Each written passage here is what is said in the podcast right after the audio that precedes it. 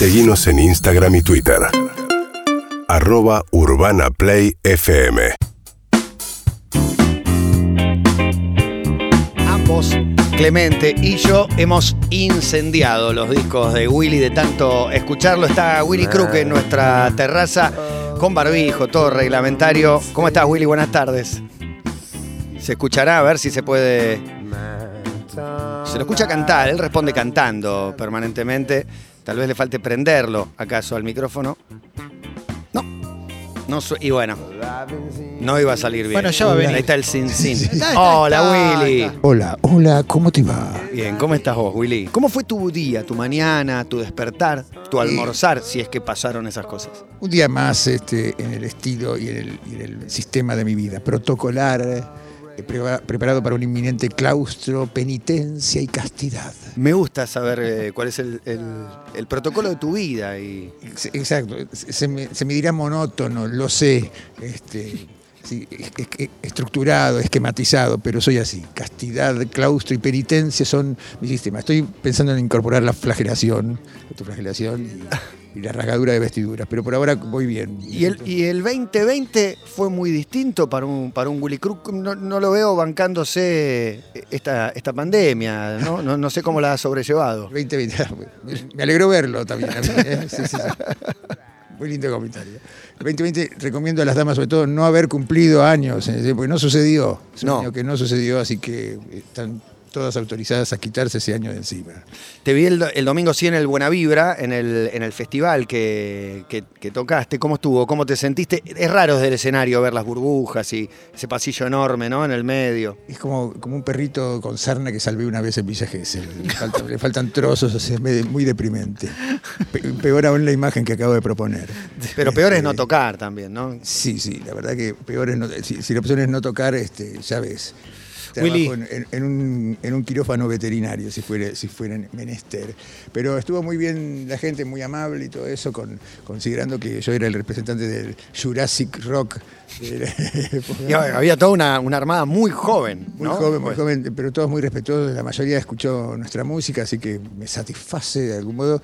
Y grupos como Nafta, por ejemplo, me encantó. Muy, Divino, Nafta. Muy buen nivel, muy, más de una idea puesta en el asunto. Me decía que son hay familiar, ¿no? De algún, el, el fan que es primo por ahí o, Claro, o- o no sé qué parentesco. Sí, igual ya es otra época, ahora es Claro. otro género, que está más electronizado y todo eso, lo cual me encanta.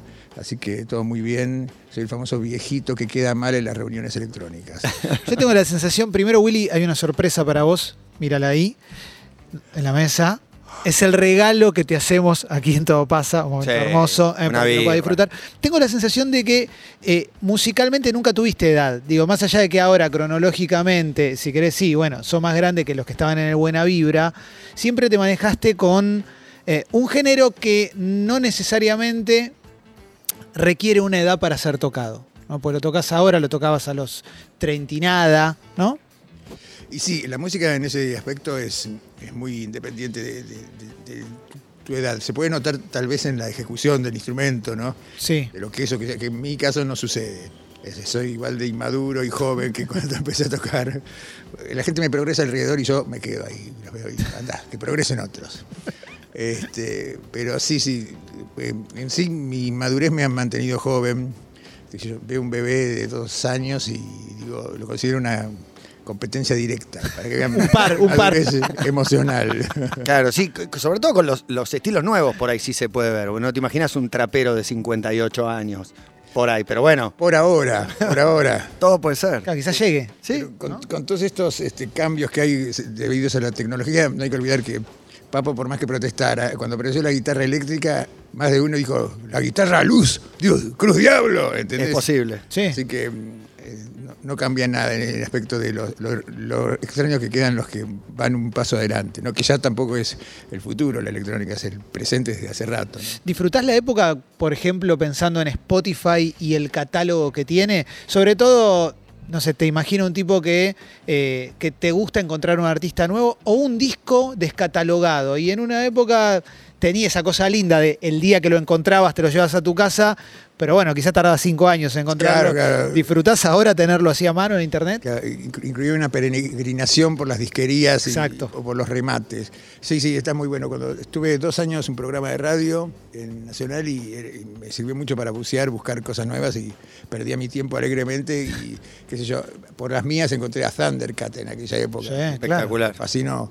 Este, y nada, estuve atento a cosas absurdas, eh, recomendaciones, este, grupos extrañísimos como Krun. Eh, ¿Quién Dun- Krule? no, Dun X, X Crayon, Dun X Crayon, francés, están unos maniáticos así. Espectacular. Y además del algoritmo y tu búsqueda, ¿quién te recomienda? ¿A quién escuchás cuando te dice Y tenía una novia muy joven que era la voz de la verdad y después amigos jóvenes, por lo general, o, o nerds recalcitrantes como los que tengo, los Rebels Sons of en, en- en Córdoba y gente así, o Leo Portela acá, ¿no? Gente Ajá. muy maniática, ñoños, ñoños este, recalcitrantes. Mientras dice todo esto, Willy rasguea la guitarra, ¿no? Estamos como tocando. Es como que, es como que te estoy diciendo una cosa y te estoy diciendo Es una serenata prácticamente. Sí. Estamos para escucharte, Willy. Primer trago de cerveza adentro, ya está el combustible suficiente para una canción. lo un pelo del perro que me mordió anoche.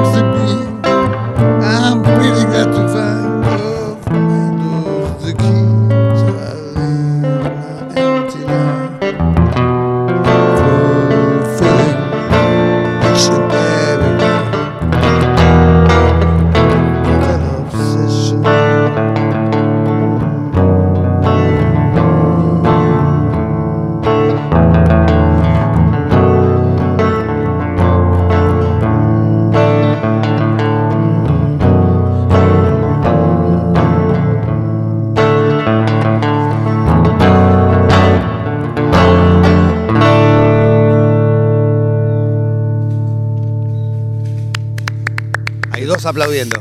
Es una terraza vacía, protocolos. Es una burbuja. Y esta burbuja te aplaude, Willy. Empecé con, con uno solo aplaudiéndome y ya hemos llegado a este punto.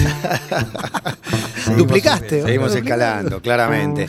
Bueno, eh, para algunos por ahí no, o para otros sí puede ser conocido el recorrido de Willy Crook. Yo lo he visto en, eh, en ¿cómo se llama? Mm, Palladium, eh, presentando Octubre de los Redondos, cuando era el saxofonista de la banda. Abuelos de la Nada, muchas colaboraciones, muchos amigos en el mundo de la música. Acá me pone entre, entre signos de pregunta, ¿Echo and the? ¿Hubo alguna colaboración, un- algo con Ian McCulloch? Era, con Ian McCulloch Yo era fan. Salimos de farra. Esa es ¿De verdad? relación. ¿Cuando vino a Argentina o en otro En lugar? Madrid, en Madrid. Por favor, contame ya. El que todos los aparatos que Qué buena palabra farra. Farra. Todos los aparatos que veían llegar, que no les entendían, se los mandaban al DJ, al argentino. Claro. Era claro. yo. ¿Cuándo? ¿En qué época de Madrid? Y en el año 90, Ok. 89-90, Eh, también eso pasó con Matt Bianco Mirá vos. ¿Y a dónde fueron? Con Eh, Matt y con Ian. y a los peores lugares este, posibles. E- Era el propósito. lugares que una cabra se negaría a echarse. Y se divirtieron, fue una noche inolvidable o fue una noche más. Debe haber sido genial, pues no me acuerdo absolutamente nada. Es una máquina de tirar frases buenas. Es espectacular. Ian McCallum, eh, los de fueron muy inspi- in- inspiración para muchas bandas, no sé, para Coldplay y otras. Pero bueno, ahí lo salieron a pasear una vuelta Sí, en Madrid. sí, sí, que, es más, más positivo tal vez que juntarse a intentar hacer canciones o algo por el estilo. Así que bueno. sí, con ambos me llevé muy bien, lógicamente, dado el, dado el, el- el con- el entorno de la situación. ¿no? ¿Y, y qué tan lejos te queda esa época de los redondos? Casi que era, era otra persona, no fuiste vos. ¿Era ese Willy Crook de aquella época? ¿O digo, veo ah, el indio, esta etapa y este momento en particular, te queda lejísimo, parece ajeno a vos o te sentís cerca? Pienso, lo veo como otras vidas, porque no lo veo como una vida larga, con sus, lo veo como que cada uno tuvo varias vidas obedientes a un amor que tuvo, a, unos amigos, a una banda y todo eso. Y lo veo como una vida que tuve que bien podría haber sido yo. Claro. Pero, pero si, si me involucro con eso, sí me, me- me gusta, me siento orgulloso, creo que todo lo que pasó fue de verdad. Así que está bien. Pero en, en serio lo veo como una vida que quizás Claro. tuve. Tengo que hablar con algún Y este, los 80, No, es eso. Me imagino una cuota de inconsciencia sana, pero inconsciencia al fin por el hecho de que eras muy chiquitito, ¿no? Y sí, era, era joven, no era un niño pero... No, pero, antes de irte a Ibiza fue eso. eh, sí, No se era- te, olvidaste el 80% de tu vida. Claro, tenés una vida que mucha gente le gustaría estar contando Sí. las historias, las anécdotas. Él y- prefiere vivirlas, creo que no. Claro. eh, sí, un poco me saturan este, porque me acuerdo de, me acuerdo del envoltorio, pero no del regalo. O sea, sé que sucedió, pero no me acuerdo qué dije, qué sentía, con quién me enojé, con quién me encariñé. De Ibiza, ¿qué recuerdos te vienen de ese, ese, ese periodo, esa etapa? Me interesa de qué colores son esos recuerdos. ¿Oís las voces? ¿Oís las- Están ahí. No están ahí. Eh, bueno, Ibiza fue una larga dosis. Este, había- los productos autóctonos eran realmente muy estimulantes.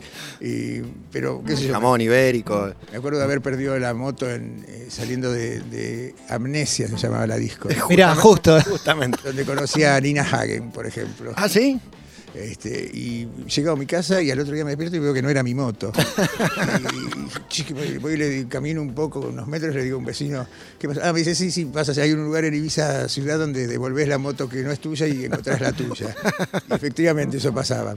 No por nada se llamaba Amnesia la disco, ¿no? Claro, claro. Espectacular. Eh, y, y eso, en paralelo con la música, con, con la carrera, eh, ¿te corría de eje ese, ese estilo de vida o siempre tenías como, no sé, dos horitas voy a estar tocando la guitarra en casa, voy a estar componiendo? Porque en definitiva esos son poquitos años antes de el momento en que muy, si querés entre comillas, la pegaste, te hiciste muy popular en los 90 en un momento.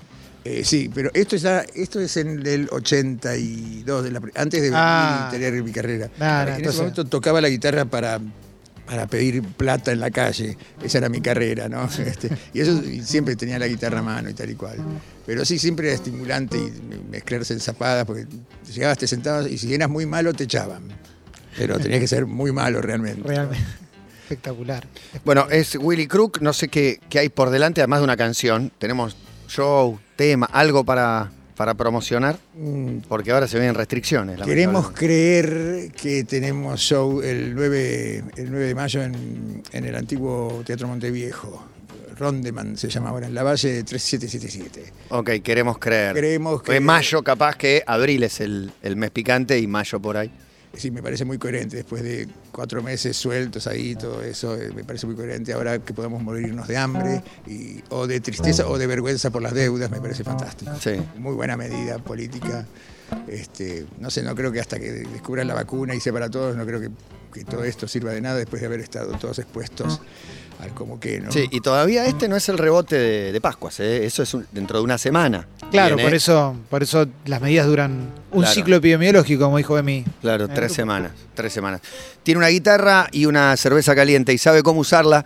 Así que un trago y Willy Crook está tocando aquí en Urbana Play, en la terraza. Uy, mira. Lucharé con- contra, lucharé contra el clima. Voy a evitar que se siga calentando. Bien, perfecto. Se le casó tu sed, Willy. Nos pueden chequear si quieren en YouTube, en Twitch, en KZO, el canal 30 de Cablevisión Digital, que nos queda un ratito solamente. Willy Crook, una más.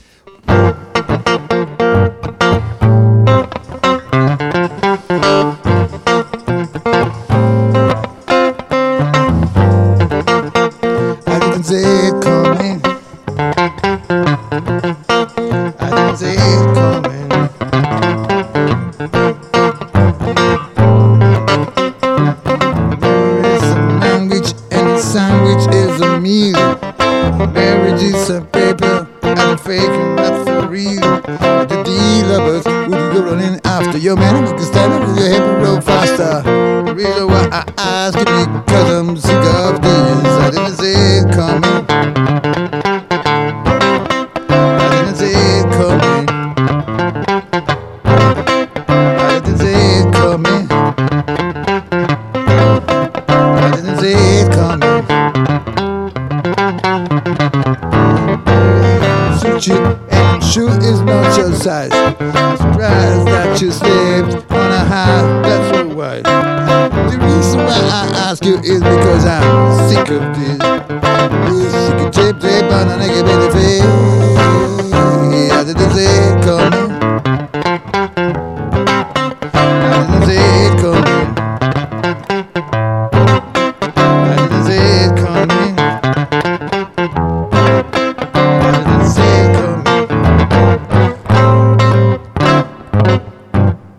Radio Edit. Toma. Ah, Willy Crook sonando aquí en Urbana, en todo, en todo pasa y charlando un poco con nosotros y combatiendo el cambio climático de la birra que llegó en estado natural. Hay tantas cosas por solucionar en este mundo. ¿Es el desayuno?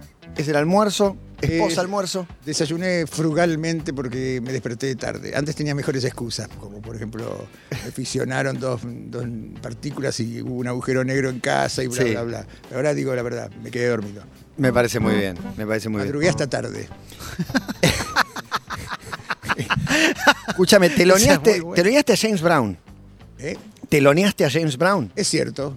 Quiero saber si hubo, eh, qué contacto tuviste con el artista. Yo fui a ese show, el show del Luna, ¿no? Del, del, del Obras, digo. Obras. De Obras. y después en el Gran Rex. Me acuerdo que, eh, obviamente, la, la excitación de que venga James Brown, pero el show, no sé, fue raro. Para mí había sido medio raro. Pero tuviste contacto con él y, Sí, eso es lo más raro del asunto. por favor, Que la contame. estrella Verlo, mano a mano, no lo habías visto nunca. nos prestó atención, escuchó el show en el, en el Gran Rex. Esto. Espectacular. Este, y sí, yo más o menos diseñé el show eh, pe- pensando en mis expectativas cuando voy a ver una superestrella. ¿Qué me molesta? El telonero. Así que le dije, chicos, nada, de, los tres temas para ese entonces con Patán y Valentín duraban 15 minutos, una aberración sí, del sí. jazz. Este, así que dije, un solo cada uno, le quito una estrofa y cuando la gente se quiso dar cuenta ya habíamos terminado, lo cual fue benéfico. Este, y en el Gran Rex estábamos tocando y por las bambalinas del escenario pasaba una cosa blanca medio luminosa, como una linterna tenue. Cuando termino de tocar, bueno, vamos a ver a quién vinimos a ver, chao, hasta luego, pum, me voy, abro el, el telón para la cortina para salir y esos blancos eran los dientes de Mr. Brown. No te puedo creer. Ladrándome, one more, one more, así, pero ordenándome de mala manera. ¿Qué te decía? una más, una más. Pero- Bien, un copado. Pero enojado, no contento. No, no, ¿Y volviste al escenario? ¿Lo Sí, sentiste volví una intimidación? Más estupefacto que contento, ¿no? Volví al escenario. Dije, bueno, no me van a creer, hicimos una y bueno, nos piantamos. Después estábamos en el camarín y viene el traductor de James Brown, que era genial esto. Porque Mr. Brown decía, hey, man, you really got what it takes. You know, you really got it. You, know, you sing for soul. Mr. Brown says that you really got what it takes. Eh, Ese era el traductor, del negro al negro, del negro al blanco, pero en inglés, ¿no? Este, así que nada, nos cita, en gran parte porque estábamos bien vestidos, creo que esa es la razón. Había mucha elegancia en ese, Sí, en ese team. Una competitividad tenía Brown en el, en el sistema, este, era imposible fallar, ¿no? Claro. Este, así que bueno, nos lleva y estuvimos charlando un buen rato. Yo le hablé de cosas trascendentales como las capas, ¿no? Valentino habló un poco de música y después se fue. Claro. Este, no, le, no le divirtió hablar de música mucho a Brown. así Y que ya está hinchado las Y ya pelotas. estaba, ¿no? A esa altura. Le pregunté de las capas y se recebó. Me dijo que eran siete, tenía costureras especiales para las lentejuelas, un montón de pavadas hablamos. Encontró el tópico, encontraste el tópico ideal para, para que no se vaya. Exactamente. Con Bowie, que también eh, teloneaste, ¿un cruce o no? ¿O ahí más difícil? Fue una experiencia eh, inigualable. Porque con Brown eh, yo no tenía mis discos, entonces tuve que mandar a comprar manager en el momento para darle. Que de hecho se los di y Brown me miró así cuando se iba, que fuimos a despedirlo. Y mira los discos y dice, one track, man. Decime un tema, man. ¿Qué te pasa? ¿Qué me voy a escuchar toda esta porquería? Y, y mi dedo cae sobre Kings eh, de disco Italiano y después me contó el bajista que abrieron Woodstock con ese tema. Mira, Así que toma, son circunstancias que son lindas de contar y no te cambian absolutamente nada. ¿sí? Son inchequeables, pero te creemos, elegimos creer. Nosotros te creemos todo. Ah, bueno, tengo- todo lo que digas te probables creemos. tengo buenísimas. Agregale. Cuando separé Supertramp, por ejemplo. ¿Quién puede decir que yo no para Y Ultra? sí, es muy posible. ¿Por qué no? Pará, y Bowie, ¿qué me vas a decir de Bowie? Bowie, bueno, la cosa es que tenía los discos, pero ellos me dicen, Bowie está en, el, en Ferro, en el área común, así que, que no era carpa, está solo ahí. Ok, acá, esta era mía. Ahora, Yo- ahora lo ataco. Ah, Regio, ¿Y Isidoro. pensaste, le digo tal cosa, le hablo- o no? Sí, me va a llevar a vivir a la casa, me va a regalar un auto, todo. Este, la cosa es que me acerco, era un piso de, de- de piedras, ¿no? De, de- de grava, de canto rodado. Así que me acerco y al segundo paso lo veo medio de, de perfil, pero de atrás, así tres cuartos. Y nunca había alguien poner una cara de David Bowie con las bolas hinchadas tan buena. como la de él. Le vi la expresión y dije, ¡ay Dios! Ahí viene un plomazo. Así, pero con los ojos casi en blanco mirando hacia el cielo, hacia el cielo de, los de los- de las bolas rotas. Este, y bueno, vi la expresión y retrocedí sobre mis pasos y dije, bueno, algún día le diré, yo soy el que no te rompió las bolas en Buenos Aires. Pero eso no pasó. Este, pero bueno, esa es mi experiencia. Está bien, te bien, alejaste, es te un poco alejaste. decepcionante, pero- No, no, para mí está bien. eh, Te, te ubica en un buen lugar a vos, está bien. Exactamente. Podrías haber inventado una leyenda incomprobable y no, y no sucedió. Habla muy bien de vos. Habla muy bien de vos. todavía tengo la tarjeta de crédito que me dio.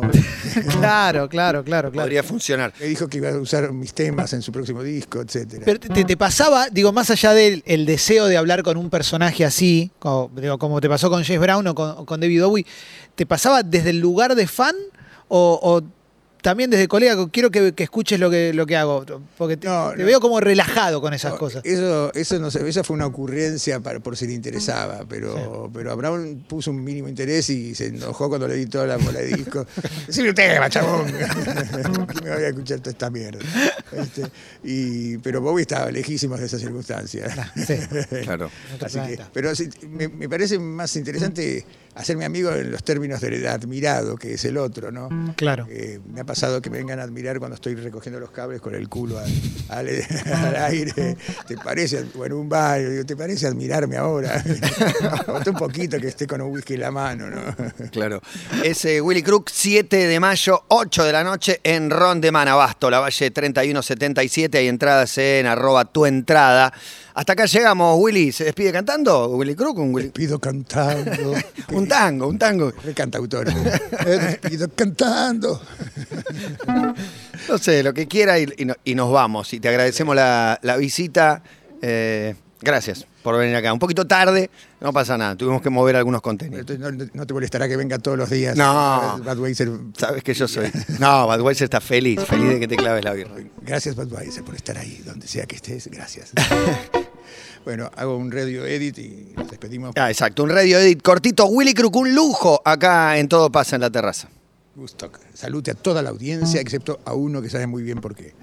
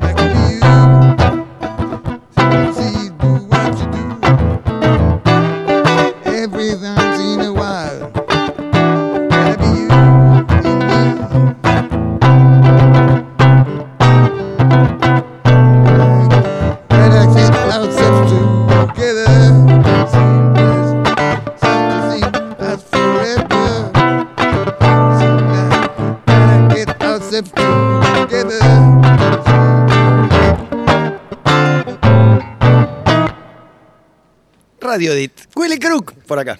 UrbanaPlayFM.com